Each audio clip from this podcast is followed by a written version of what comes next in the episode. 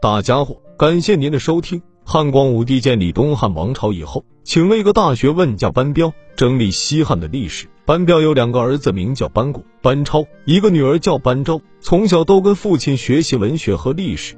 班彪死了以后，汉明帝叫班固做兰台令史，继续完成他父亲所编写的历史书籍。就是《汉书》，班超跟着他哥哥做抄写工作，哥儿俩都很有学问，可是性情不一样。班固喜欢研究百家学说，专心致志写他的《汉书》；班超可不愿意老伏在案头写东西。他听到匈奴不断的侵扰边疆，掠夺居民和牲口，就扔了笔，气愤地说：“大丈夫应当像张骞那样到塞外去立功，怎么能老死在书房里呢？”就这样，他决心抛弃他的案头工作去从军。公元七十三年，大将军窦固出兵打匈奴，班超在他手下担任个代理司马，立了战功。窦固为了抵抗匈奴，想采用汉武帝的办法，派人联络西域各国，共同对付匈奴。他赏识班超的才干，派班超担任使者到西域去。班超带着随从人员三十六个，先到了鄯善。鄯善原来是归附匈奴的，因为匈奴逼他们纳税进贡，勒索财物，鄯善王很不满意。但是这几十年来，汉朝顾不到西域那一边，他只好勉强听匈奴的命令。这次看到汉朝派了使者来，他就挺殷勤的招待着他们。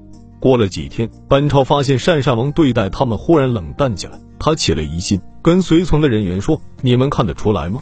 单善王对待咱们跟前几天不一样。我猜想一定是匈奴的使者到了这儿。”话虽这样说，毕竟只是一种猜想。刚巧单善王的仆人送酒食来，班超装的早就知道的样子说：“匈奴的使者已经来了几天，住在什么地方？”鄯善王和匈奴使者打交道，本来是瞒着班超的。那个仆人给班超一下，以为班超已知道这件事，只好老实回答说：“来了三天了，他们住的地方离这儿三十里地。”班超把那个仆人扣留起来，立刻召集三十六个随从人员，对他们说：“大家跟我一起来到西域，无非是想立功报国。现在匈奴使者才到几天，鄯善王的态度就变了。”要是他把我们抓起来送给匈奴人，我们的尸骨也不能回乡了。你们看怎么办？大家都说现在情况危急，死活全凭你了。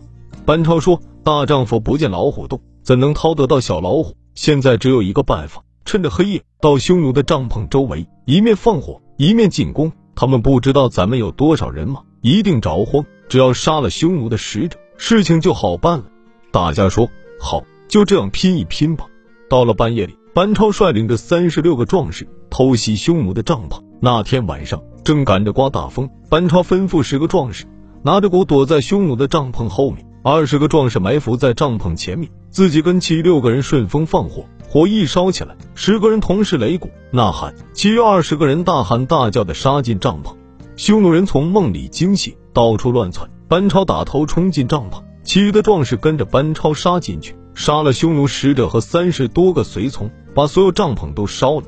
班超回到自己的营房里，天刚发白，班超请单善王过来。单善王一看到匈奴的使者已被班超杀了，就对班超表示愿意服从汉朝的命令。班超回到汉朝，汉明帝提拔班超做军司马，又派他到于田去。明帝叫他多带一点人马。班超说：“于田国家大，路程又远，就是多带几百人去也不顶事。如果遇到什么意外，人多反而添麻烦。”结果，班超还是带了原来的三十六个人到于田去。于天王见班超带的人少，接见的时候并不怎么热情。班超劝他脱离匈奴，跟汉朝交好。他决定不下，找巫师向神请示。那个巫师本来反对于天王跟汉朝友好，他装神弄鬼，对于天王说：“你为什么要结交汉朝？汉朝使者那匹浅黑色的马还不错，可以拿来给我。”于天王派国相向班超去讨马。班超说：“可以。”叫巫师自己来拿吧。那巫师得意洋洋的到班超那儿取马，班超也不跟他多说，立刻拔出刀把他斩了。接着他提了巫师的头去见于田王，责备说：“你要是在勾结匈奴，这巫师就是你的榜样。”于田王早就听说班超的威名，看到这个场面也吓得软了，说愿意跟汉朝和好。鄯善、于田是西域的主要国家，他们结交了汉朝。别的西域国像龟兹、疏勒等也都跟着跟汉朝和好了。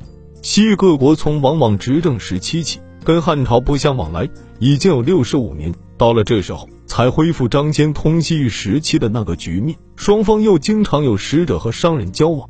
过了两年，汉明帝死去。他的儿子刘达即位，这就是汉章帝。感谢您的收听关注，下回更精彩。